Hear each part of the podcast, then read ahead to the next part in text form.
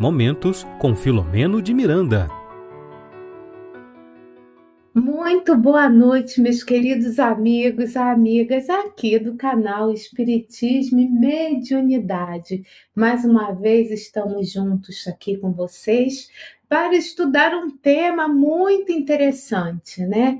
Perturbação no além-túmulo. Mas antes da gente começar aí com o tema, nós queremos agradecer a você que já estava aqui nos esperando, né? Nós entramos um pouquinho atrasados, é, eu entrei um pouco atrasada, então nós queremos agradecer a Dirana, a Temi, eu acho que é assim que fala, Temi Mary, eu acho, a Isabel, a Norma, a Lucidalva, a Iane, o Bacura né? Então são os que eu estou lendo aqui nesse momento. Então a nossa gratidão mesmo, né? Por estarmos todos aqui, vocês estarem todos aqui, eu estou assim é, muito feliz, né? Por vocês estarem sempre conosco, né? Tem um público já cativo e a gente aos poucos vai começar a fazer um trabalho melhor desse momento com Filomeno, porque a gente ainda não teve tempo, mas a gente quer muito fazer é, o podcast desse, desse trabalho, tá? Então, aguardem aí, que eu acho que mais um mês o canal já vai estar tá com os podcasts aí atualizados, ok? Então, assim, vai ser muito bom né? Eu preciso fazer várias atualizações, é porque eu tenho feito muitas coisas simultaneamente. Aí acaba eu não ficando com pouco tempo para fazer as coisas técnicas. Ok, gente? Mas eu prometo que até o meio do ano o canal vai estar tá todo normalizado, tá bom? Então, mas antes de mais nada, também nós vamos aqui agradecer aos nossos parceiros de transmissão, que estão sempre conosco também. Então, está é, tá sendo muito legal aí esse trabalho aí de, é, junto com vocês, né? Tem aqui, eu costumo não falar, mas tem uma pessoa aqui, o Bacura, perguntando assim: cadê o Marcelo nas lives? Então, se você quiser saber mais sobre o trabalho dele, você tem que dar um pulinho lá no canal, ok? Da Web Rádio Fraternidade. Bom, gente, então, tá? Nós resolvemos, é... nós resolvemos trazer esse tema todos os temas que eu trago, eu confesso a vocês que eu fico assim fascinada, né? Então, cada dia que passa, eu me fascino mais com o trabalho, né, árduo de Filomeno de Miranda, né? Não só através do estudo dos livros dele, né, de, um, de uma maneira assim sequencial, lembrando que aqui no canal a gente tem dois livros sendo estudados nesse momento, um na terça-feira com a Tânia Menezes, Painéis da Obsessão, às 19h30, e o outro é transtornos, é, transtornos psic, psiquiátricos obsessivos. Ele está aqui até do meu lado, às quartas-feiras, às 19h30, com o Tiago Aguiar, que é o nosso querido amigo também, que é espírita, e por um acaso ele também é médico psiquiatra ok? Então, são, são dois temas, dois livros muito importantes. Então, mesmo que vocês não consigam estar conosco, né, ao vivo nesses dias, vocês podem assistir, né, estudar os vídeos depois, tá bom? O livro que a gente vai estudar hoje, um capítulo do livro, né? É esse aqui. Temas da vida e da morte. É um livro assim, essa capa é bem velhinha, tá? Mas é, é, é, porque o livro é mais antiguinho, mas o conteúdo é o mesmo, tá bom? Então, é esse livro que vamos estudar hoje, o capítulo que nós separamos para a noite de hoje é perturbação no além-túmulo. que será que acontece conosco, né? Depois da nossa desencarnação. É desse tema que vamos tratar hoje. Lembrando a todos vocês que se vocês quiserem, né, é, se tiver alguma dúvida que eu possa ter condições de responder, então é só aí entrar no. É, nós vamos ter o segundo momento, que é de, de interação. Vocês podem fazer colocações e perguntas, tá? Que a gente se der, se for possível, a gente vai responder. Então, hoje a sessão desse momento de interação, ela vai acontecer entendeu? Então entrou também mais uma pessoa aqui que é a Wanda, tá bom? Então vocês, Wanda, seja muito bem-vinda também aqui ao nosso grupo de estudos, ok? Então, Miranda, ele logo começa, eu gosto, na maioria das vezes, não é sempre que eu faço isso, mas eu gosto sempre de trazer o primeiro parágrafo do capítulo, Ok? Então, o que que o que que o Miranda fala nesse primeiro parágrafo? Ele fala o seguinte: como efeito da conduta moral e das aspirações a que se vincula o espírito, o seu estado de perturbação após a morte do corpo perdura por breve ou largo tempo, fenômeno natural quanto lógico.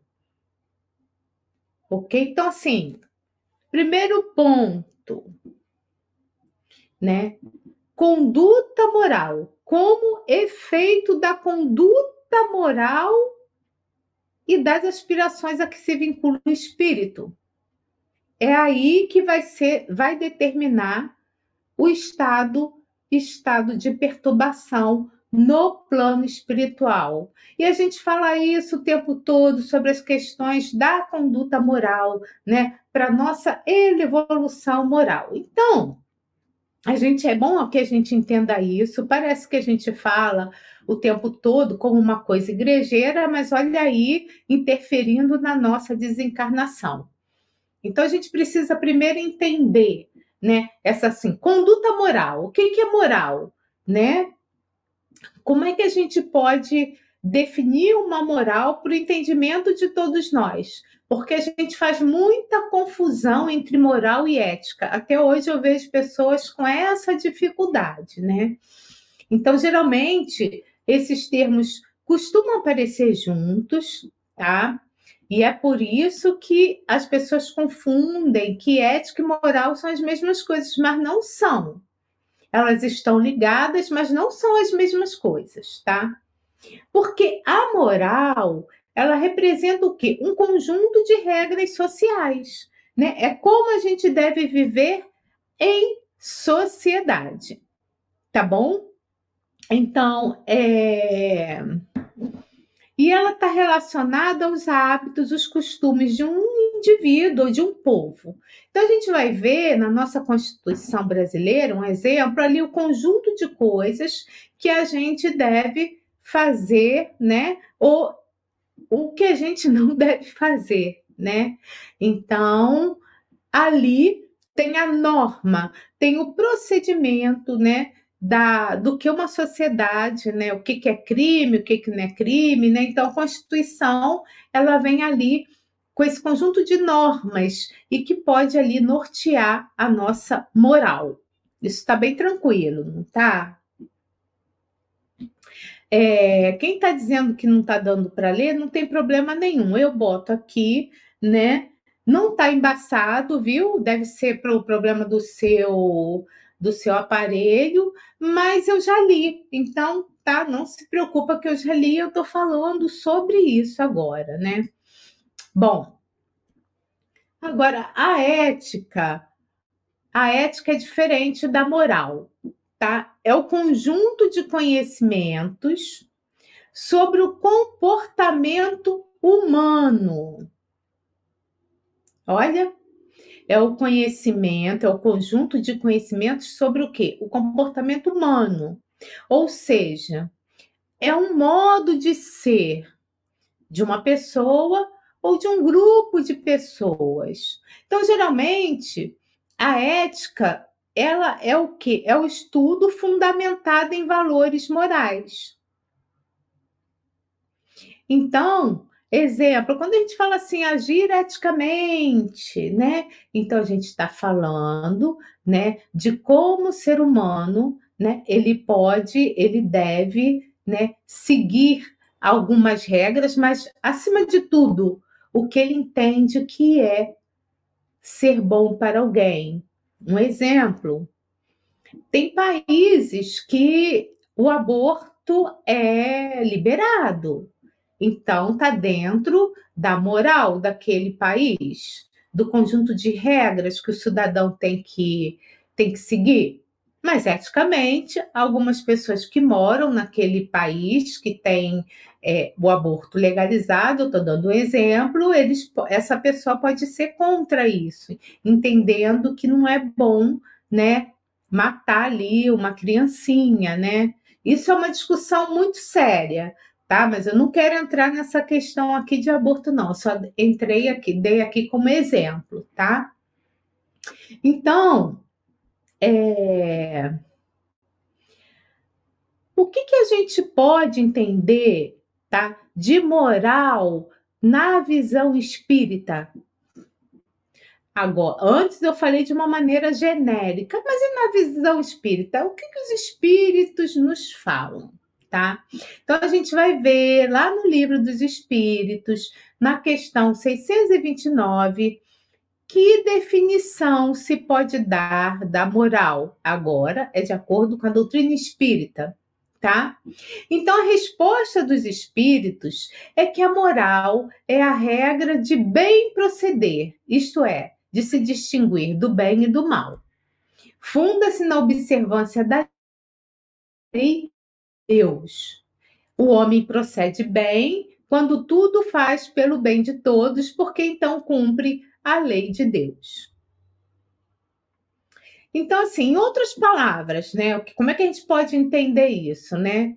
Que aí a moral no Espiritismo, quando a gente lê os livros e, e, e vai tentar aprofundar o, o, assunto, esse conceito vai se fundamentar o quê? Na, na consciência moral. Aí é que a gente vai conseguir distinguir o bem ou o mal, tá? Então, é assim, mas de uma maneira, para gente, para ficar mais fácil, né? Então, assim, vamos, vamos trabalhar o conceito mais genérico, né? Moral, o conjunto de regras de uma sociedade. E a ética é o que está vinculado à nossa consciência. É lógico que é o estudo do comportamento disso, mas vamos tentar falar dessa forma para a gente entender melhor, tá? Então, entendendo, tá? Que nós fomos criados simples e ignorantes, né? Como é que essa consciência moral vai se estruturando, né? Então a gente entende que o com o passar do tempo, né, a gente Deus nos deu a consciência divina, nos criou simples e ignorante, né? E a gente vai evoluindo em várias encarnações, né, adquirindo experiência, aprendendo a discernir entre bem e o mal. Eu sempre gosto de falar que é só a gente olhar como é a sociedade hoje e como ela era lá atrás nos primórdios. De lá para cá, muita coisa avançou. Então a gente entende que nós avançamos juntos, né, com todo um grupo. E ora, tem pessoas que vão se despontar, né, que vão vão evoluir mais rapidamente e tem também outros grupos que vão vão demorar mais para atingir esse estágio que estamos hoje, ok? Isso a gente falando é, é, em relação ao planeta Terra, a encarnação no planeta Terra, né? Então, se a gente for pensar assim, que o nosso objetivo na vida, né, que é uma só, que é eterna, é sermos pessoas boas, é atingirmos o grau de angelitude, né? Então, nós vamos entender que alguns, né, vamos pensar agora numa linha assim, é, do início até o grau de angelitude, que a gente nunca vai parar de melhorar, mas vamos tentar entender assim. Então, nesse, nesse, nessa jornada, uns vão, vão mais rapidinho, Igual quando é corrida, né? A gente vê aí no atletismo que, que na disputa uns chegam, só que a gente não está disputando com ninguém, né? A gente está disputando conosco mesmo. Uns vão chegar mais rápido e outros mais devagar, tá? E é na vida corpórea que esse exercício vai acontecer, tá? Agora, a estruturação da consciência moral, tá? Consciência moral em relação à doutrina espírita, que nos ensina que essa moral do homem de bem, ela vai se dar o quê? Na intimidade do ser. Na nossa intimidade, com base o quê? Nas suas vivências, nas suas experiências. É mais ou menos assim que a gente precisa entender, tá? E no espiritismo, a ética, como que é? A ética no espiritismo tá? Então a gente vai pensar, vai entender que por mais que Kardec ainda não tenha feito exatamente essa pergunta para os espíritos sobre o que é a ética, né? Como exatamente assim, ele fez com a moral, ele perguntou o que, que era a moral, mas a gente vai ver na literatura espírita muita, uma visão muito ampliada sobre esse assunto todos os livros vai falar sobre o nosso bem proceder, como a gente deve agir e o que acontece se a gente agir de forma equivocada, tá? Então, a ética, ela está intrinsecamente o que ligada ao espiritismo, tá? Porque a doutrina espírita, ela vem o quê? Fortalecer os ensinamentos cristãos. E os ensinamentos cristãos eles estão o quê? Baseados nos valores morais. Então a gente deve seguir, né, é, é, Jesus como guia e modelo. Ponto. Então, se a gente seguir a moral cristã, a gente vai estar tá muito bem. E se a gente conseguir vencer os nossos decessos, a gente vai ter uma ótima desencarnação. Ok? Então a gente precisa se preparar para morrer. Até isso a gente também tem que se preocupar. A gente tem que viver bem, tá? Mas a gente tem que se preparar para morrer e para seguir em frente o nosso caminho, tá? Então, a gente precisa, né, eticamente falando, é, adotar comportamentos que vão se fundamentar no que? Na reconstrução intelectual tá? E que vão beneficiar os outros. Olha que interessante. Então, a gente precisa estudar esse comportamento moral através de intelecto e vendo o que, que a gente consegue beneficiar também, né? Não só para nós, mas em consequência o progresso da humanidade. Então, assim, para a gente é, ser mais prático, porque está muito filosófico, eu sei que está, e pode estar até cansativo, é, vou dar alguns exemplos, né? Na questão da moral, tá? E da ética. Ó, um exemplo. Se a gente está num, num, coletivo, né? No ônibus, no trem, no, enfim, no metrô, tá? Então, se a gente está com, com ônibus superlotação, se os assentos para as pessoas idosas e, e com, é, estão também ali é, lotados, todo mundo sentado e todo mundo em pé, e chega uma pessoa mais idosa para sentar, é, o que, que acontece? O que nós devemos fazer? Dar lugar para ela dar lugar para ela, é não estar tá sentado no lugar preferencial, sabe? E se fazer de bobo ou de boba. Isso aí tem a ver com a moral, porque a lei estabelece, né, a, a lugares marcados para essas pessoas. Mas mesmo entendendo que é, que essas pessoas, é, mesmo entendendo que esteja tudo ali, é, tudo ali lotado, a gente sabe que o idoso ele tem preferência nesses coletivos, tá? Agora, quando eu olho, isso é, é um exemplo de moral. é, ajudar também uma pessoa necessitada, só necessidade, fazer uma caridade, é, uma caridade material, dar um pão para alguém, dar um alimento, também é moral, tá? A ação é voluntária, então ainda está dentro dos princípios que a gente entende, que alguns de nós consegue fazer, tá?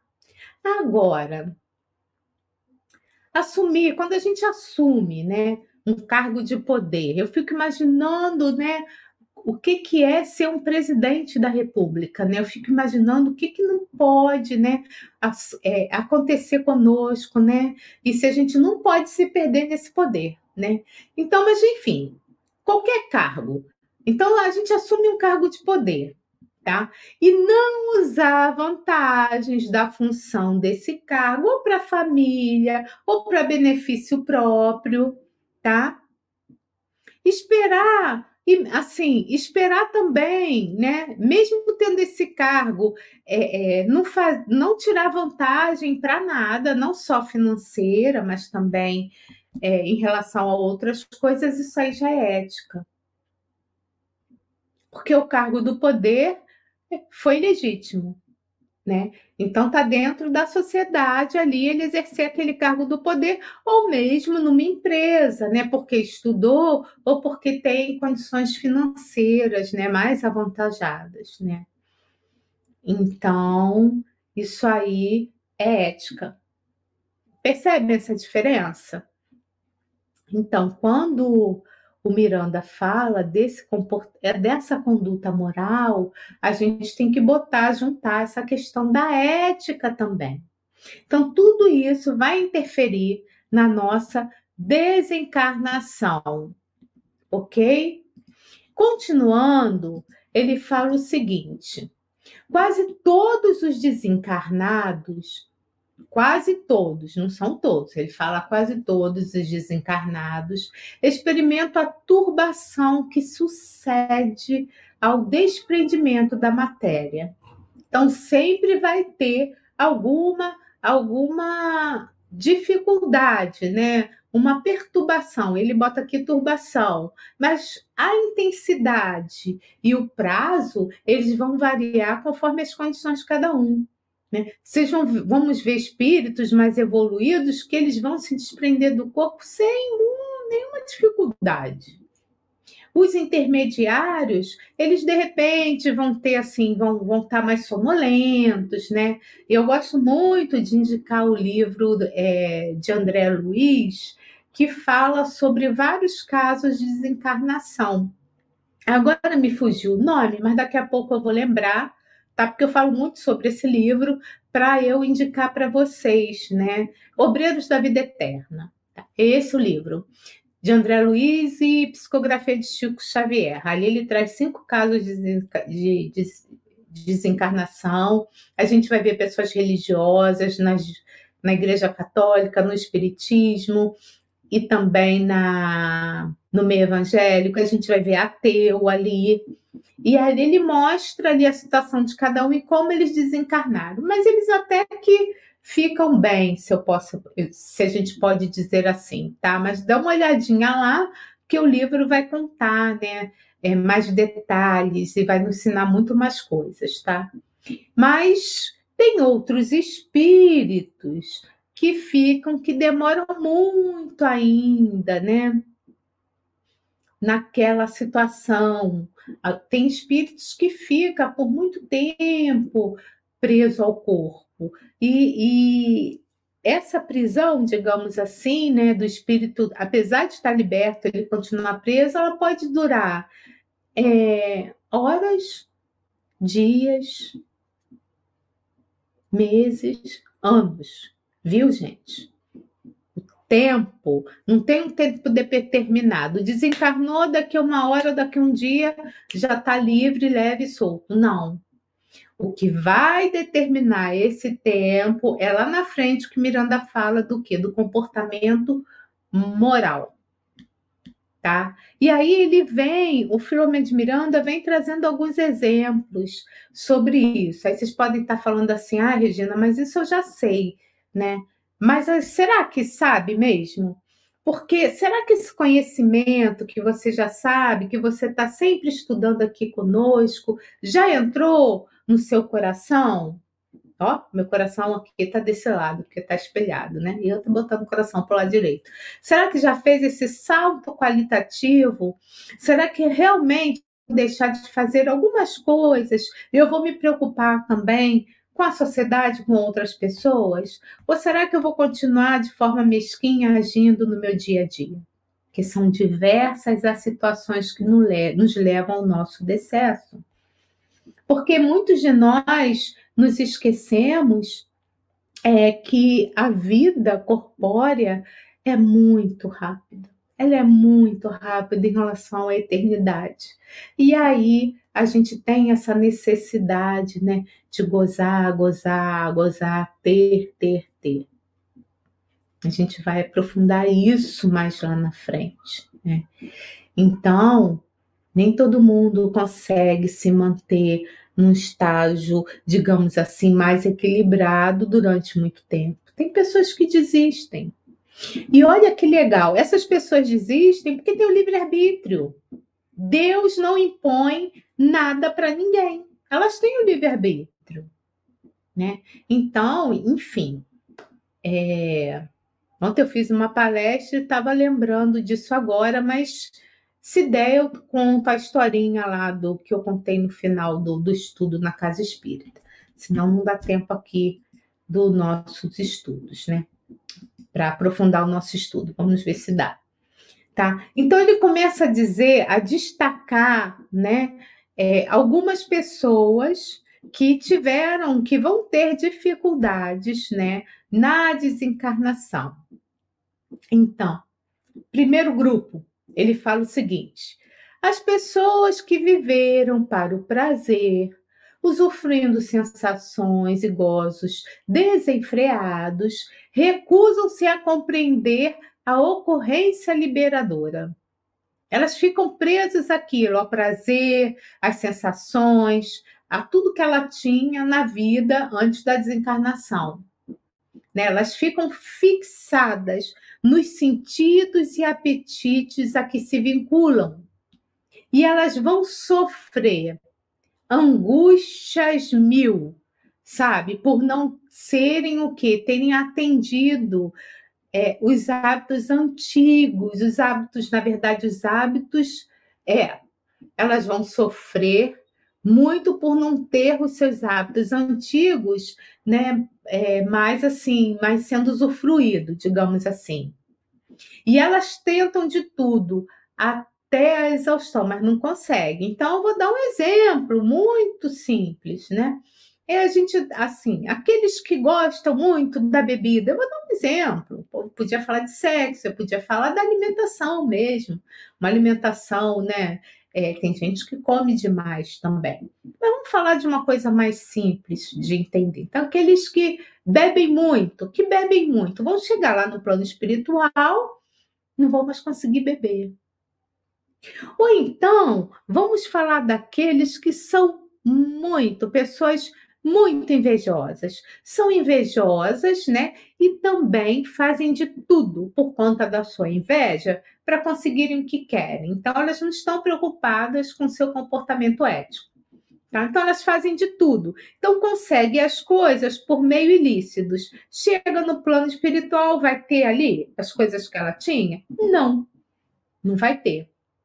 Aliás, a gente sempre fala que a gente veio sozinho para o plano espiritual e a gente vai sozinho, né? Todos nós, nós viemos bebezinhos, né? Sem nada, nem sem nenhuma roupinha. Viemos frágilzinhos e vamos voltar para o plano espiritual também sem nenhuma roupinha, sem nada. A gente vai levar só o que somos, o que aprendemos aqui, tanto na questão do intelecto e na questão da moralidade. É isso que nós vamos levar Né? Então a gente precisa entender de uma vez por todas. Hoje é uma sexta-feira, tá todo mundo aqui ligado aqui nesse estudo, né? Os que estão ligados sempre. Então a gente precisa entender de uma vez por toda que é bom ser bom. Mesmo que a sociedade fale para nós, aí olha a diferença da ética e da moral, é, que não é bom ser bom, que somos bobos porque somos bons. Percebem? É preferível se passar por um bobo do que é, ser uma pessoa que está aceita na sociedade por um grupo ali, mas que vai ter consequências na vida futura e principalmente ela começa ali, né? Essa vida futura pode ser ainda como encarnado, mas ela pode também ter consequências ali na desencarnação. Lembrando sempre, como eu gosto de falar, que nós podemos desencarnar ainda hoje. Qualquer um de nós, sem exceção. Então a gente precisa se preocupar com hoje, como vai ser o nosso futuro e como vamos nos vai ser a nossa desencarnação. Ah, Regina, eu morro de medo do umbral. Então, se tem medo do umbral, é onde estão as energias psíquicas mais pesadas. É ali que está o umbral né? Então faça de tudo para que a sua energia que te envolve, os seus pensamentos os seus atos tornem as suas energias mais sutis. Percebem como é dessa forma que a coisa acontece? Porque é, nós somos atraídos com, quando desencarnamos como ímãs para as regiões que estão de acordo com o nosso psiquismo o nosso modo de viver, o nosso comportamento moral, como Miranda coloca no primeiro parágrafo desse estudo. Tá? É, continuando, esse está pequenininho, ninguém vai conseguir ler, tá? Então, assim, é... eu estou aqui pensando é, nos outros, eu estou pensando em outras formas de trazer para vocês os vários tipos de desencarnação, tá? É, mas eu vou trazer algumas situações só, porque não vai dar tempo, né, para a gente conversar, caso haja alguma dúvida, tá? É, sobre o tema. Então, o próximo grupo é aquele ele, que o Miranda fala que eliminaram da mente. Ó, já tem uma tem uma colocação aqui. Eliminaram da mente qualquer possibilidade de sobrevivência ao cadáver. Isso é um outro grupo, aqueles que não acreditam na sobrevivência da vida após a vida. Então eles se fecham, eles hibernam-se, tá? E esses espíritos, eles vão, tá, experimentar inconcebíveis inconcebíveis pesadelos que vão decorrer o quê? Dos fenômenos biológicos em contínua transformação e que neles se impõem por tempo indeterminado. Agora, aqui também um parêntese. Mesmo que a pessoa, se a pessoa for uma pessoa muito boa, isso aí é atenuado. Outro livro que vocês podem ler, que tem o tema, né, que, que traz o aprofundamento desse tema. Os Mensageiros, lembrando que vai ter agora um filme, né, que eles estão chamando Nosso Lar 2. Então, é, é sobre o livro Os Mensageiros de André Luiz, tá? com psicografia de Chico Xavier. Ali nós vamos ver espíritos dormindo depois da desencarnação em pesadelos, porque eles não conseguem se desvencilhar daquela situação. Muitos espíritos que estão ali são aqueles que acreditam que depois da desencarnação, né, depois do fenômeno da morte, esses espíritos acreditam que eles só vão acordar no juízo final. O André Luiz vai trazer isso também. Como exemplo, viu, gente? Então, eles dormem, mas dormem, e durante esse tempo que eles vão dormindo, eles têm realmente pesadelos das vidas que eles tiveram, né? Das situações que eles viveram, porque tem a ver também com o grau evolutivo deles, com o que eles fizeram naquela vida. E aí a gente vai ver toda uma ajuda do plano espiritual para que isso, que esse espírito se liberte. Eles vão se libertando aos poucos, mas eu não vou contar para que vocês possam ler o livro. Aliás, é um dos meus livros, como falo sempre para vocês, preferidos de André Luiz, Os Mensageiros. Ok? Então, é muito interessante que a gente leia, mas não leia só para achar assim, ah, eu li um livro. Não lê aos poucos, lê aos pedaços, internaliza, porque isso não é brincadeira, viu, gente? Não é brincadeira. A gente vem aqui, outras pessoas vêm aqui no canal, em outros canais, todo mundo falando a mesma coisa. O bom é ser bom, que a gente deve seguir modelo como Jesus como guia e modelo. E a gente, a maioria de nós, continua a fazer o que quer. A gente acha que muitas coisas vai deixar para outra encarnação. Ah, meu marido é, é difícil, a minha esposa é muito difícil.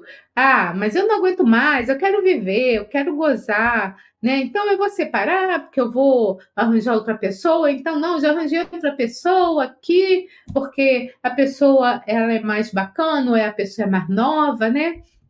Eu lembro muito assim da, eu tive no, na semana passada lá na Bahia, no seminário lá da Mansão do Caminho. Eu tô até com um crachazinho aqui, olha. E eu voltei de lá muito diferente, viu, gente? Ó, novos rumos. Esse foi o seminário lá de Divaldo Franco, né, proferido por ele no domingo passado, tá? Eu voltei assim, olha que eu estudo e eu já fui a muitos seminários, mas cada vez que eu vou, eu saio com novas reflexões, é assim mesmo. E ali, com um grupo de amigos, né, entre um dia e outro, a gente estava estudando também e alguém colocou uma fala do Divaldo que tem muito a ver com, com nós mulheres, né? Com, com, a ação de alguns homens em relação às mulheres e vice-versa também, né? É, ele disse né, que o Divaldo fala que hoje, atualmente, no movimento espírita, está é, tá havendo assim é, uma várias pessoas estão assim um grande uma, um grande movimento assim de busca da sua alma gêmea né? Então as pessoas estão realmente buscando essas almas gêmeas né? Que a gente sabe que não existe alma gêmea mas é uma maneira de falar. E ele bota uma vírgula e fala assim mas essas almas gêmeas são todas novinhas então a gente vai ver o quê? Pode acontecer de você trocar o seu marido, a sua esposa por alguém mais novinho? Pode. Você pode ser por amor? Pode, mas são exceções. Geralmente isso acontece porque nós vamos envelhecendo, a pele vai envelhecendo e a gente não tem mais o mesmo vigor de sempre, a gente vai tendo alguns esquecimentos, a gente vai ficando com algumas doenças e o espírito que está ao nosso lado não quer passar por aquilo, ele vai lá e troca a gente, é, muda, né, por uma outra pessoa, tanto faz, sendo homem ou mulher, ok? Então, palavras do Divaldo Franco não são não, não sou eu que estou falando. Quem está falando isso é o Divaldo, tá? Continuando, é... deixa eu ver aqui. Vou passar aqui, isso eu já falei, né? É... Miranda fala o seguinte: os onzenários, ou seja, aquelas pessoas que têm usura, aquelas pessoas que são Vamos falar assim de, de maneira mais popular, né? Que são mão de bar, vaca, mão fechada, né? Assim que a gente fala, né? Não abre nem para falar com o outro, né? Nem para cumprimentar o outro, né? Então, essas pessoas onzenárias, né? E egoístas, porque já são de cara egoístas, tá? É... E ele continua: os delinquentes de qualquer tipo vem a tragédia do mau uso que os seus herdeiros ora fazem dos bens, avarentemente acumulados. Então, olha que situação.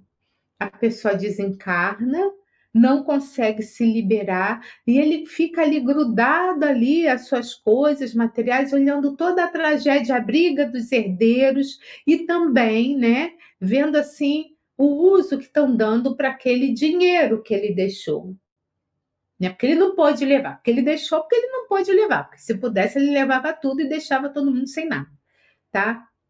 Então, é, nós vamos ver que essas consciências, né, que, que esse tipo de espírito enfrenta, então pode ser insuportável, né, para aquela pessoa.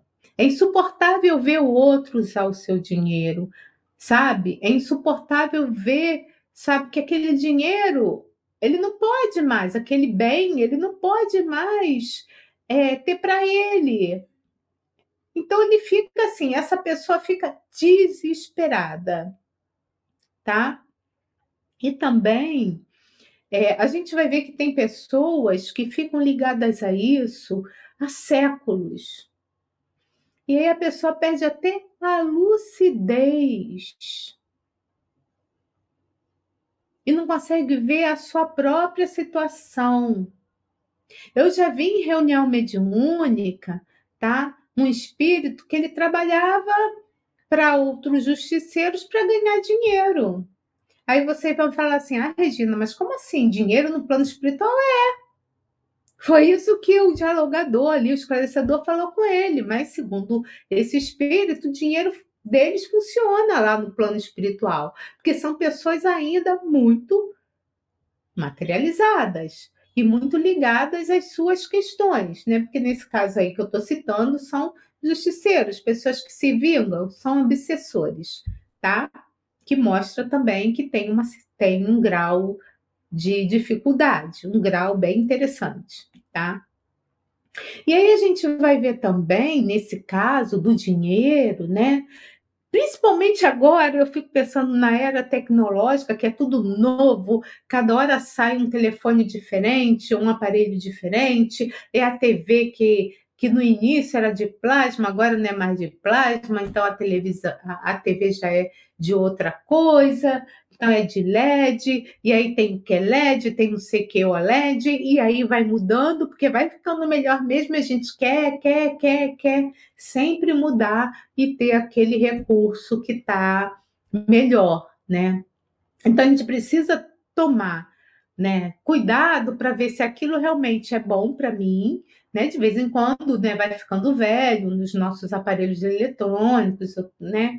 normal a gente querer tocar, mas você precisa trocar o tempo todo, toda hora, né? Ou se isso não é supérfluo, tá? Se essa questão de consumir, consumir, consumir, consumir, consumir, vai me trazer, né, problemas na minha vida espiritual, principalmente na minha desencarnação. Tá? Porque a gente vai ver lá no Evangelho segundo o Espiritismo, né, que onde nos falam que os bens terrenos, né? É bom que a gente entenda isso também, não é que a gente não possa ter as coisas, tá? Os bens terrenos são poderosos elementos do progresso do espírito. Então a gente tem que é o bom uso do dinheiro. Ele pode nos proporcionar progresso intelectual, né? E quanto mais conhecimento eu tenho, né, eu posso me tornar uma, uma pessoa melhor. Ele pode me ajudar nisso, mas ele também pode me trazer muitas dificuldades, onde eu só penso em ter, ter, ter e não me modificar e não ajudar o outro. Tá? Porque quando eu tenho essa, essa dependência né, da posse, de querer ser dono ali da, de uma determinada coisa, né? É, eu vou estar numa situação mais complicada. Ele, porque a posse, o bem material, não vai me trazer felicidade. A gente precisa entender que determinadas coisas são meios, instrumentos para atingir o quê? Qual é o meu objetivo de estar aqui? Qual é, é, qual é a minha missão? Me tornar uma pessoa melhor, né? E me tornando uma pessoa melhor, a minha sociedade, o meu grupo, o meu planeta vai se modificar. Tá? Então, assim, Nós precisamos de uma vez por toda entender isso e deixarmos desse estágio, deixarmos para trás esse estágio de quê? De infância psicológica, deixando de ser egocêntrico, né? E deixando de ser assim, é, caprichoso, né? Caprichos infantis, irresponsáveis por querer ter determinadas coisas que não e absolutamente não vão nos fazer falta tá? Então, é sempre bom a gente lembrar disso. É usar o dinheiro com parcimônia, tá?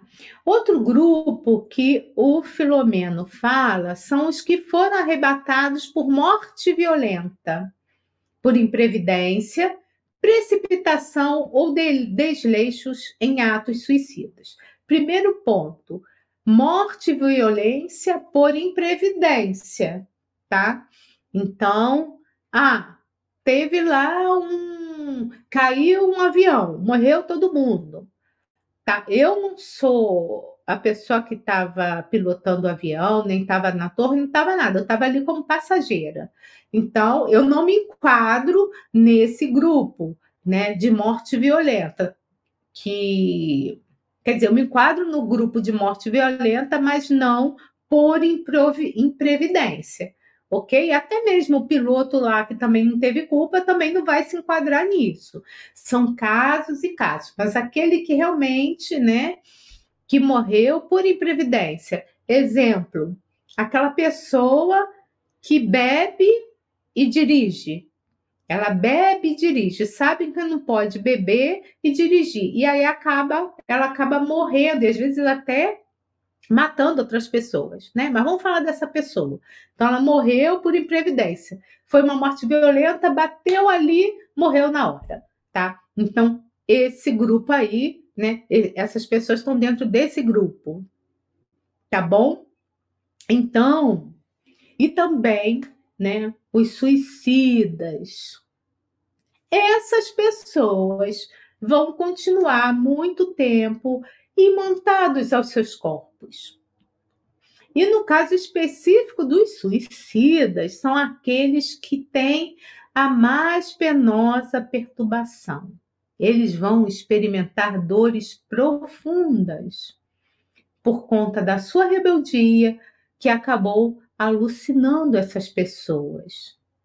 E aí, ao invés dele se livrar daquele drama, daquela dor profunda que fez com que essa pessoa se suicidasse, ele vai acabar agravando, aumentando a sua dor.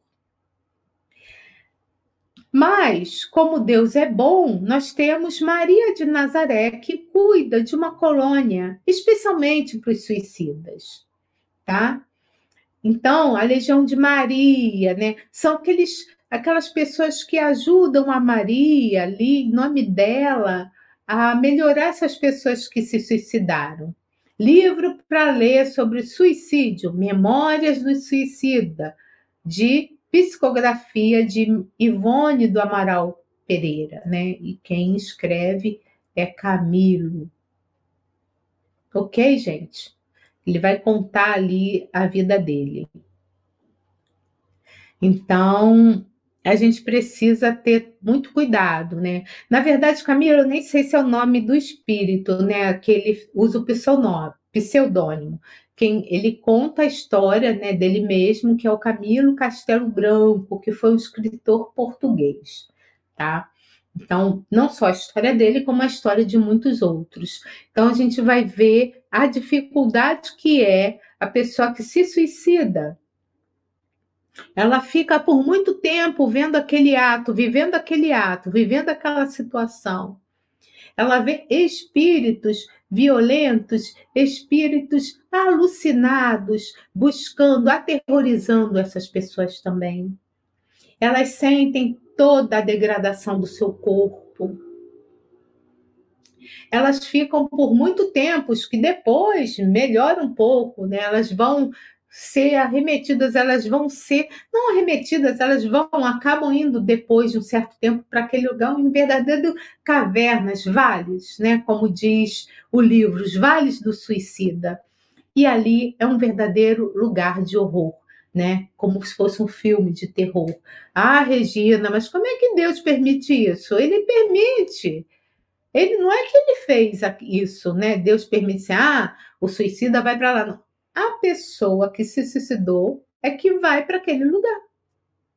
Porque ela está tirando da própria vida, a vida que Deus deu. Então, ela vai para aquele lugar, ela vai expurgar ainda o tempo que ela tinha na vida corpórea e aos poucos ela vai se melhorando e aí o pessoal, né, os espíritos que fazem parte da Legião de Maria vai começar a trazer esses espíritos e levar esses espíritos para serem tratados em, na colônia ali onde Maria protege a todos eles. O amor de Deus, o divino, sempre vai existir, viu, gente? Mas suicídio não, viu? A gente pode até entender as pessoas que têm essa vontade, porque a gente sabe que a dor humana é profunda, dependendo do que seja, nem, nem toda pessoa consegue se liberar disso. A gente tem assim que entender a dor do outro, mas com o nosso conhecimento a gente tem que evitar esse ato, porque nós espíritas sabemos que vamos só só vai piorar nossa situação caso a gente venha a se suicidar. Tá? Continuando, Miranda fala o seguinte, né? Que é agora o inverso, né? Ele citou alguns exemplos, ele vai dizer o seguinte: que a tranquilidade espiritual, tá? Quer dizer, após a morte, que ele chama aqui de ultratumba, ela deve ser trabalhada adredemente, ou seja, intencionalmente, qual ocorre em qualquer realização, cujo clima ali na desencarnação é resultado de uma programação cuidadosa. Então a gente precisa viver bem para morrer bem. Ok? Porque quando encerra a nossa vida biológica, né? Ela interrompe o quê?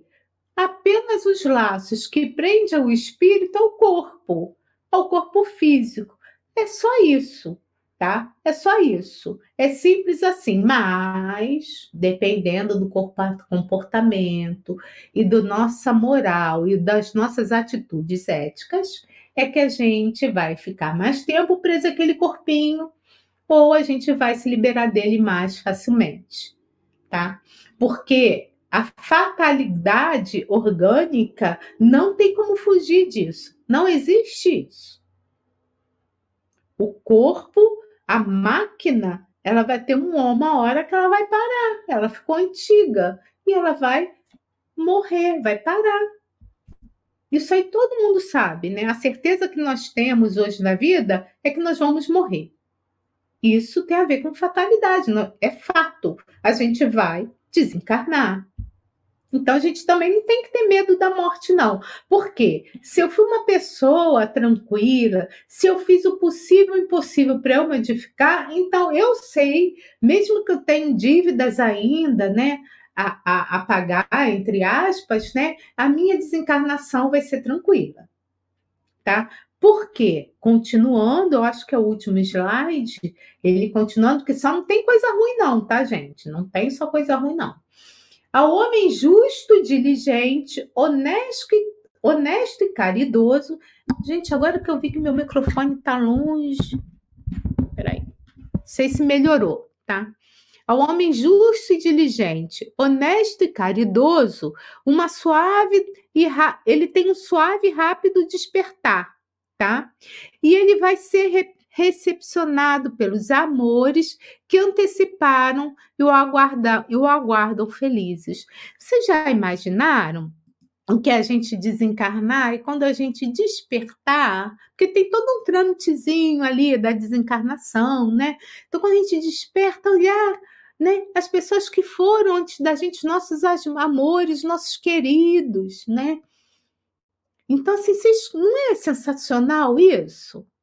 É sensacional, gente.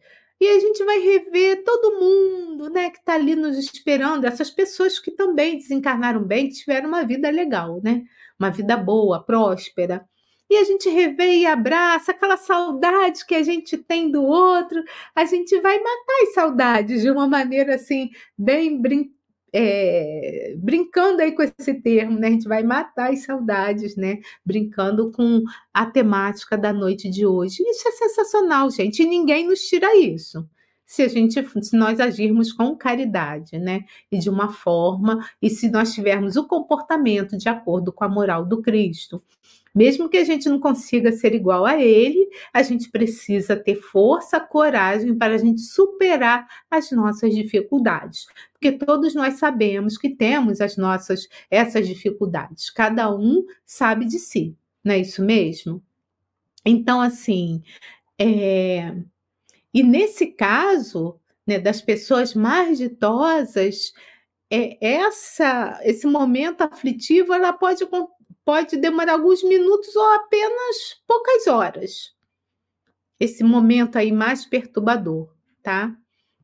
E logo já, já desperta em festa e alegria. Isso quem fala é Manuel Flomeno de Miranda. Tá? Ele também fala que as enfermidades de curso longo, os sofrimentos e provações bem suportados, propiciam ao espírito lento desprender-se dos condicionamentos mundanos.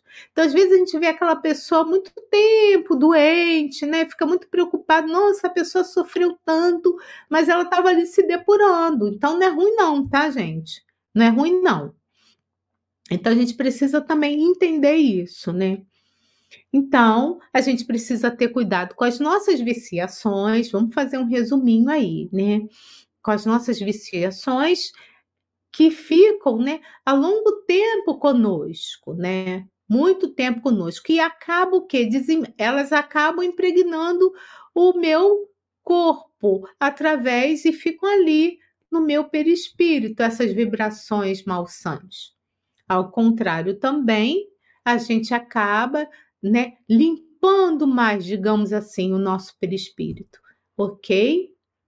Então, é, no que, em relação ao ser eterno, ele vai ficar, ele pode se intoxicar e mais intoxicado o perispírito dele lá para o plano espiritual, mas ele pode ir também mais leve, mais feliz, o perispírito mais bem, digamos assim, né, com menos miasmas, menos menos marcas, né, de dificuldades que tivemos nessa encarnação. Tá? Então, gente, era mais ou menos isso, né, que eu tinha para trazer na noite de hoje. Eu acho que não, ainda tem mais um. Eu fiquei na dúvida. Então, vamos lá. É, esse é, eu acho que agora é o último, tá? Miranda fala que o conhecimento da vida espiritual e as ações edificantes, trabalhando o metal do caráter humano, são o passaporte e a passagem que faculta a viagem feliz, como uma chegada ditosa, sem embaraço, ou impedimento na travessia da morte. É isso que ele fala, né? Então, o que a gente deve fazer além de observar, né, antes de dormir, quando nos ensina o Santo Agostinho, o que nós fizemos naquele dia, de certo, de errado, né? E o que a gente pode fazer para nos melhorarmos, né? Lembrando que a meditação, momentos diários de meditação ajuda também a nos conhecer melhor, sabe? A oração também nos faz mais, ficarmos mais ligados com o divino, tá? E ali, e a gente fazendo isso, né, dia a dia, todo dia, com uma pílulazinha bem pequena, né, que vai ali né? Igual assim, a homeopatia trata isso, né? Ao de pouquinho em pouquinho a gente vai melhorando, né? Doses homeopáticas e vai indo e vai indo. Quando a gente vai ver 10, 20, 30 anos, a gente está totalmente diferente. Né? Por quê? Porque a perturbação espiritual é o, após a morte é o resultado do comportamento de cada criatura enquanto se encontra sobre, sobre as imposições orgânicas. era aí, era isso que eu tinha que trazer para a noite de hoje, tá? Então, a gente tem que ter essa preocupação de como desencarnarmos, né? Sabermos desencarnar, então, é como saber viver. E vamos saber viver de acordo com as nossas atitudes. Vamos saber viver bem se nós tivermos bons comportamentos. Mas se nós tivermos muitos vícios, muitos decessos, a nossa desencarnação não vai ser muito boa. Ok? Como tem algumas questões aqui, então vamos agora rodar a nossa vinhetinha de perguntas e respostas. Vamos lá. Momento de interação perguntas e respostas. Tem um comentário da Dirana. A Dirana está sempre atuante aqui conosco, né? Em outras lives, né? Então, ela fala o seguinte, tá, Regina? Né? Então, um beijo para você, Dirana de Tupéva, São Paulo, né? Me apavora muito o momento da minha desencarnação, porque sei que não estou preparada. Então, Dirana, eu vou dizer para você o seguinte: qual de nós está? Né? Porque a gente está aqui falando isso o tempo todo, mas não quer dizer também que eu estou, que eu esteja preparada. Mas a gente precisa fazer a nossa parte, sabe? Ah, eu não estou preparada porque eu faço isso, isso, isso, isso, isso, isso, isso, isso. Aí a gente vai no, botar nos dedos ali, contar quantas coisas de errado a gente faz. Mas aí fixa em pelo menos uma delas delas. Pega alguma coisa que você não gosta em você e coloca como meta. Não, nessa encarnação eu não vou fazer mais isso. Percebe, Dirana? Porque os espíritos amigos, primeiro que ninguém está sozinho, tá? Então tem aqueles espíritos que estão conosco, os nossos mentores, os espíritos familiares que vão nos impulsionando para o bem. Eles dificilmente eles vão desistir da gente. Tá? Então, eles estão sempre tentando ajudar a gente. Então, vamos sintonizar mais com esse grupo e vamos ter vontade mesmo para modificar. Que precisa ter vontade, porque é, estar encarnado, a gente sabe que não é fácil.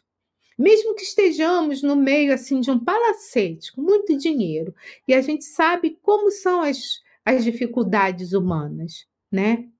Então, assim, qual de nós está preparado para desencarnar hoje?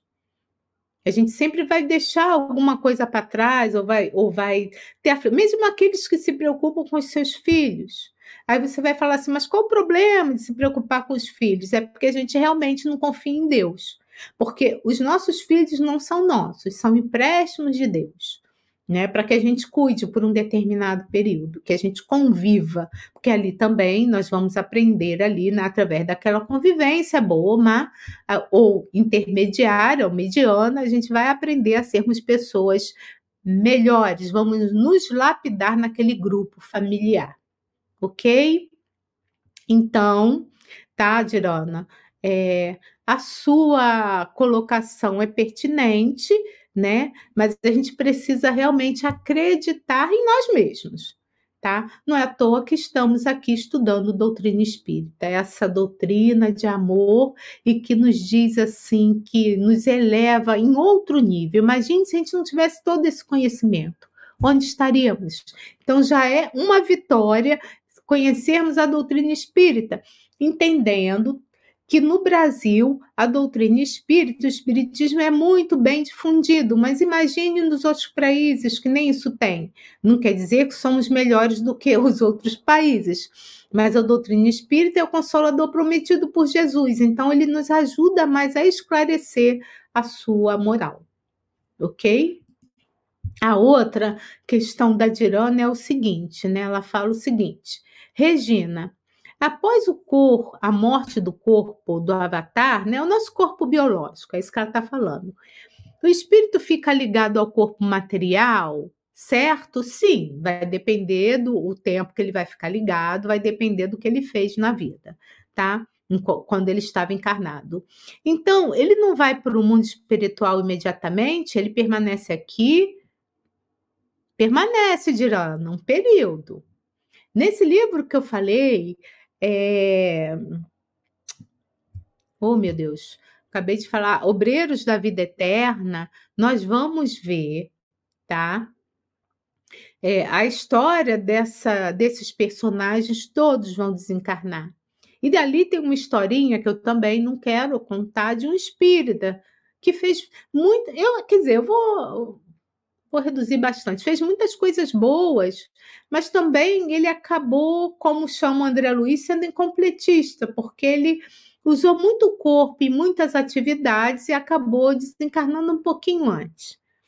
Então ele teve a desencarnação, ele fica em sono ali profundo, entre aspas, ele acaba percebendo mais ou menos o que as pessoas estão falando por ele, falando dele, ou aquelas que estão orando por ele, mais ou menos em sono profundo. Ele fica ali, se não me falha a memória, ali dormindo ao lado do corpo ali, no colo ali da sua mãezinha. Só depois, um pouco mais para frente, sabe? É que ele consegue sair dali, se desvencilhar do corpo, porque aos poucos o, o perispírito vai se soltando, né? Ele vai se de, é, ele vai se libertando, né, daquele corpo e depois, quando ele está totalmente liberto, ele vai e segue para o plano espiritual, tá? Só os espíritos puros que não passam por isso. Ok? Então, uns, como diz Miranda, podem ficar minutos, outros horas, e outros dias, meses, anos, grudado ali ao seu corpo. Tá? E aí tem toda a questão do vampirismo, tem espíritos que ficam esperando esses espíritos desencarnarem para sugar os fluidos dali daquele corpo que está ali ainda fresquinho, digamos assim, cheio de fluidos ainda que eles podem sorver. Então é tudo muito complicado. Mas a gente precisa acreditar em Deus, gente. É preciso, a gente precisa acreditar que nós já vamos conseguir, sabe? De repente, alguns de nós passar igual esse espírito passou, né? Ele dó, fica dormindo um pouco e depois segue. Por isso que a gente precisa tomar muito cuidado em velório, né? A gente precisa estar mais em oração, a conversa tem que ser salutar, porque tudo que está acontecendo ao redor, de alguma maneira, o espírito pode perceber. Tá? Mesmo que ele não esteja ali totalmente acordado, mas esses conseguem perceber e, e recebem em forma de choques, que foi o que aconteceu no caso desse espírito, desse personagem que eu estou falando do livro Beiros da Vida Eterna, tá? Então, a gente precisa tomar cuidado, e no caso dos suicidas, por muito tempo, tá? Ele vai ficar preso ao corpo o tempo que ele tinha ainda de vida, ao mesmo tempo, né? É, antes dele cometer o ato suicida. Tá? Então, a morte, gente, não é uma coisa ruim. A gente precisa entender isso. A gente só vai entender bem quando a gente estiver do outro lado. A morte é uma coisa boa, é uma libertação né, de um corpo que é pesado e que é grosseiro, que nos mantém aqui, né? Encarnados ali, tendo as necessidades da alimentação, do sono e tudo mais, tá? É bem verdade que a gente vai ver em nosso lar o caldinho reconfortante, a gente vai ver algumas pessoas des, é, descansando e dormindo por breves períodos, porque ainda não somos espíritos, né, tão superiores assim. Mas a gente vai deixando de ter essas necessidades. Mas a gente vai ver espíritos ainda com muita necessidade, esses que são viciados, né? principalmente os ligados às drogas pesadas, eles sofrem bastante, essas drogas mais pesadas, porque eles sentem aquelas necessidades, porque são necessidades mais grosseiras. Sabe? Então, se eu penso no bem, se eu tento fazer o máximo possível para ser uma pessoa melhor, tá? Se eu sublimo algumas dificuldades do outro para conviver melhor com o outro, provavelmente essas dificuldades vão ser bem menores. Então, a gente precisa saber viver para morrer bem. Entenderam como é que é a lógica? Sabe? Fácil assim.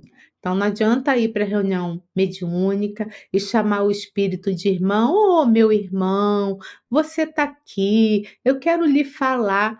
Não adianta chamar o espírito de irmão se a gente não consegue ser solidário com quem está ao nosso redor, se a gente não consegue ter paciência com os membros da nossa família, com os nossos amigos, ou mesmo com aqueles que nós não conhecemos, se somos pessoas soberbas, então não adianta nada ir para casa espírita ou ir para a igreja, sabe? Se a gente não consegue ser bom, não consegue lapidar as nossas as nossas dificuldades que ainda trazemos, os nossos vícios, os nossos vícios morais. Então é simples assim. Então, se a gente faz um esforço danado por passar por situações para sermos pessoas melhores, então nós não vamos ter que nos preocupar com a nossa desencarnação. Entenderam? Morrer não é ruim, gente. A gente vai encontrar os nossos amigos, os nossos amores. A gente vai ter mais clareza sobre Deus, sabe, sobre o universo. E a gente vai continuar progredindo, mas estar encarnado também é sensacional, é muito bom. Por quê? Porque é através da carne que a gente consegue lapid nos lapidar, né? E a gente consegue é, diminuir, né, extrair os nossos vícios, mesmo que não sejam, não conseguimos extrair todos os nossos vícios, mas a gente consegue diminuir um pouco, percebem?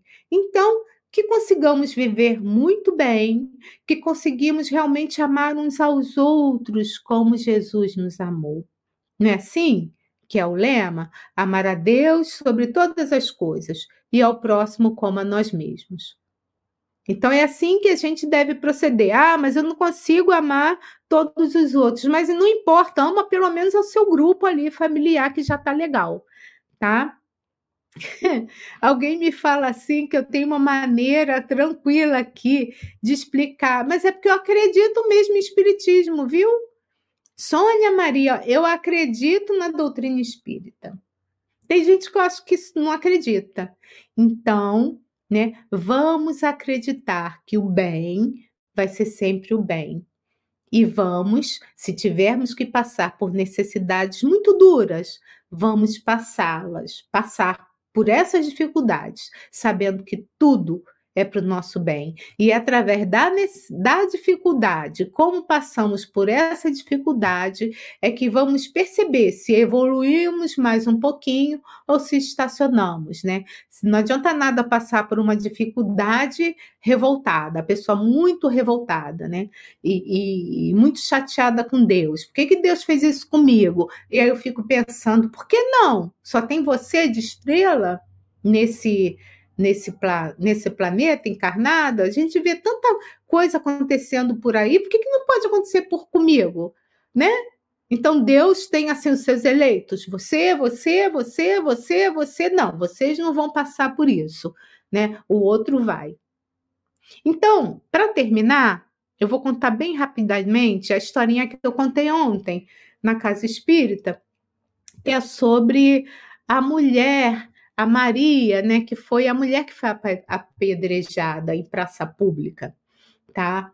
Então, aquela mulher, né, existia, havia ali naquele local, né, ali em Jerusalém, a festa dos tabernáculos.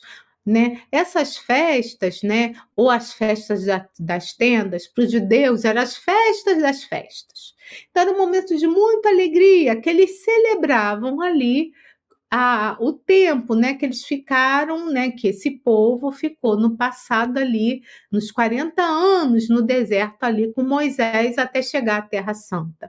Então as pessoas faziam cabanas de folhagens ao redor ali de Jerusalém e ficavam ali por uma semana. Então era uma verdadeira festa, mas passando ali com alegria, revendo os amigos, aqueles que não moravam ali, e realmente felizes por eles terem é, chegado ali até a terra que eles consideravam que era a Terra Santa, a terra prometida para eles, para aquele povo. Tá? E Jesus, por conta disso, ele também estava ali. Né?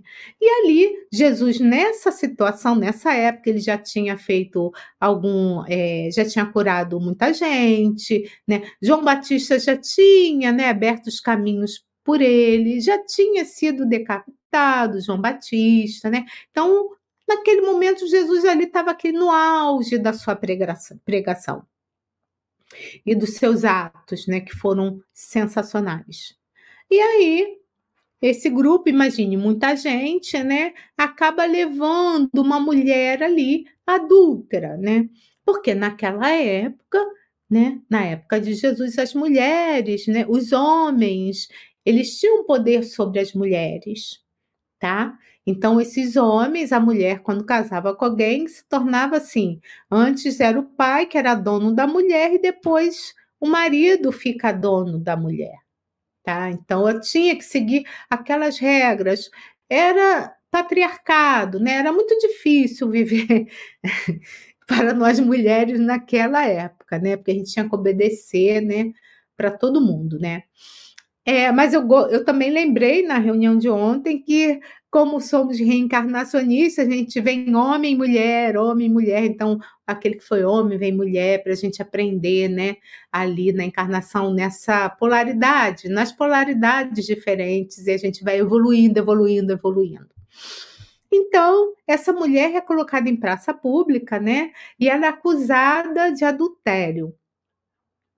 E aí o Jesus pergunta, né, para aquele povo, né, então, o povo lá que joga ela naquela praça para ela ser apedrejada, porque essa era a lei de Moisés, né? Naquela época, lá atrás, quando cria a lei mosaica, né? É que a mulher adúltera, a mulher adúltera, viu, gente? Ela seria ali morta ali através de pedradas, né? Esse era o castigo dela. Então Jesus olha, ele está escrevendo alguma coisa, olha para aquelas pessoas, né, que falam dessa lei de Moisés, Jesus judeu, e ele fala o seguinte: quem não tiver pecado, que atire a primeira pedra. Né? Então, o diálogo é um pouco mais longo do que isso, só que é, as pessoas começam a refletir que tem muitas dificuldades, e ali, desde os mais moços até os mais velhos, eles acabam se afastando da praça e, se, e só fica ele com a mulher. E aí Jesus olha para a mulher e fala assim: Ninguém te condenou? E a mulher fala assim: Não, Senhor. E aí Jesus olha para ela e fala o seguinte: vai e não peques mais, né? Não, não faça mais bobagem, né? E é isso que Jesus fala para ela. Então, isso a gente vai ver essa passagem na Bíblia, no Novo Testamento, tá? A gente vai ver isso, se não me falha a memória, está em João. Mas o que não a história não conta, né? O Novo Testamento é que através de Amélia Rodrigues. Deixa eu ver se o livro está por aqui, que eu estava estudando ele ontem. Não, não está aqui não. Acho que é pelos caminhos do amor, com a psicografia de Divaldo Pereira Franco, ela nos conta que naquela noite a mulher foi procurar Jesus.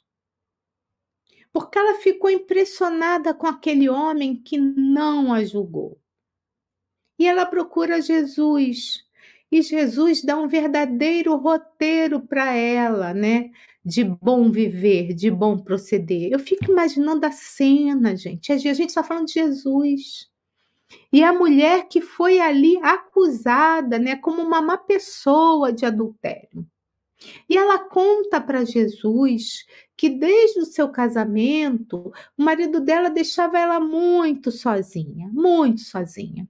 E ele tinha muitas mulheres, porque ele traía muito aquela mulher. E o tempo foi passando, ela foi ficando cada vez mais triste e ela acaba se envolvendo com um sedutor. E ela foi pega em flagrante nesse ato ali de adultério. Porque, gente, vamos refletir também, só existe adultério porque existe adúltero. Mas naquela época, essa lei né, só servia para as mulheres, para os homens não. Então o homem podia trair, trair, trair, trair, trair, mas a mulher não podia porque ela era morta, apedrejada, tá? É assim éramos nós naquela civilização. Lembra no início do estudo de hoje da moral, né, do comportamento humano, do que está nas leis? Era assim que eram as nossas leis, é assim que a gente se percebia na sociedade. E aí ela não tinha. Jesus fala tudo o que ela tem que fazer, fala da abnegação, da humildade, fala de Deus, fala do reino dos céus que está dentro de nós, fala do bem proceder. E aquela mulher tocada por aquele homem, sabe, que penetrou profundamente na sua alma dorida, o que, que ela faz? Ela vai para uma outra cidade, porque ali ela não tinha mais condição de viver. Ela não tinha mais casa e não tinha ambiente para viver depois de tudo aquilo que aconteceu com ela. E ela vai para uma cidade pequena, longe dali, tá? Se reerguer. Os anos passam, elas pa vai, vai passando, e dez anos depois, nós vamos encontrar uma residência, uma casa que abrigava as pessoas, os mais necessitados, uma casa modesta aos olhos físicos, mas uma, uma casa totalmente iluminada no plano superior, né, vista só pelos olhos daqueles que do plano astral, né, no plano espiritual. E era uma casa modesta, mas com muito amor, com várias pessoas abnegadas, inclusive ela, essa mulher, era a pessoa que cuidava ali, né, de tudo. Ela ergueu aquilo ali com muito sacrifício. E eu também fico imaginando, né, como que uma mulher, na situação que é de mulher daquela época, né, consegue, né, erguer um lugar desse mesmo que sendo simples, e fazer com que tenha recursos, mesmo que poucos, né, para alimentar, para tratar das feridas, para cuidar, e consegue também, né, é, é, trazer outras pessoas, né, para que possam fazer essa tarefa. E ela fez isso contando as histórias de Jesus, desse homem bom que salvou a vida dela salvou a vida dela material e salvou a vida dela espiritual. E aí ela seguia cuidando dos doentes, até que um belo dia chega um homem muito machucado, com muitas chagas no seu corpo. O homem estava muito mal. E ela começa a cuidar desse homem e contar sobre Jesus, sobre esse homem bom que ela encontrou no meio do caminho e que fez com que a vida dela mudasse. Então, ela contava histórias de Jesus, da vida de Jesus, das coisas que ele fazia, das coisas que ele falava.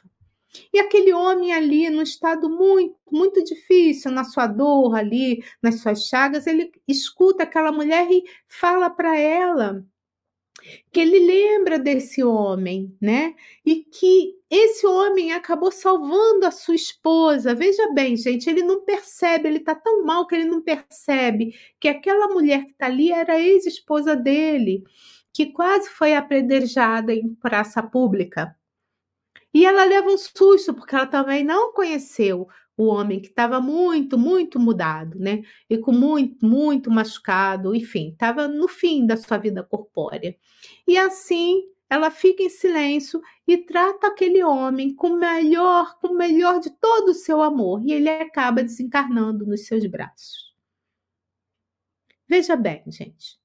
E se ela não tivesse seguido os desígnios de Jesus? Então, para você, Dirana, para você que eu nem conheço o nome, outras pessoas que estão nos ouvindo, né?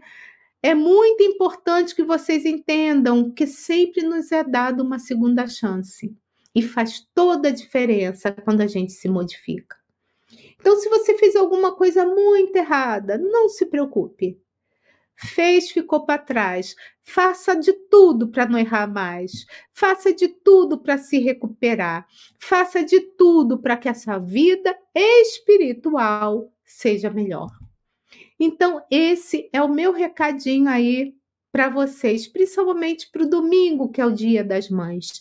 Para você, mulher, mãe de todas as idades, de todas as etnias, o nosso beijo, sabe? O nosso beijo, o nosso abraço, sabe? O nosso carinho por você que cuida de outros que de outros filhos, né? de, dos seus filhos, que são filhos de Deus pelo carinho, pela dedicação, né? Então a nossa gratidão por permitir que esses filhos viessem, né, através dos seus corpos.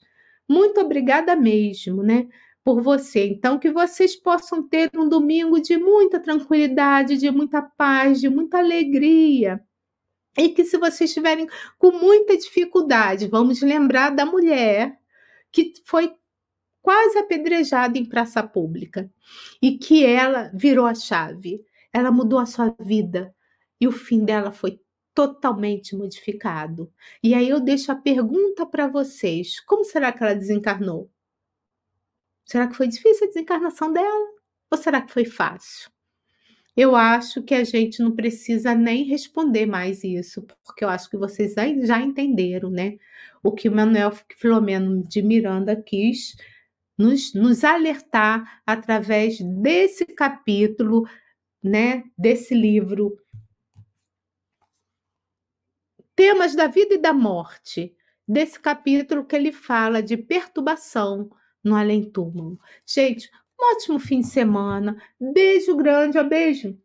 Coraçãozinho aí para você que é mamãe, vovó, sabe? Para você que é bisavó, para você que é tia, que cuida bem dos seus sobrinhos. Então, para você até para todos todas vocês ou para os papais que cuidam dos seus filhos sozinhos, beijo grande, coração aí. Ótimo Dia das Mães. Estejam conosco na próxima semana, tá? Fiquem com Deus, seguindo aí, se possível, na nossa programação tá? Da semana. E se vocês gostaram também do que vocês ouvirem, compartilhem esse vídeo com seus amigos, curtam o vídeo, né? Inscrevam-se aqui no nosso canal Espiritismo e Mediunidade, tá? E mais pessoas vão poder acessar esse estudo. Fiquem com Deus, ótimo de domingo e até breve. Tchau. Estude conosco. Faça parte da família Espiritismo e Mediunidade. Em Lives TV.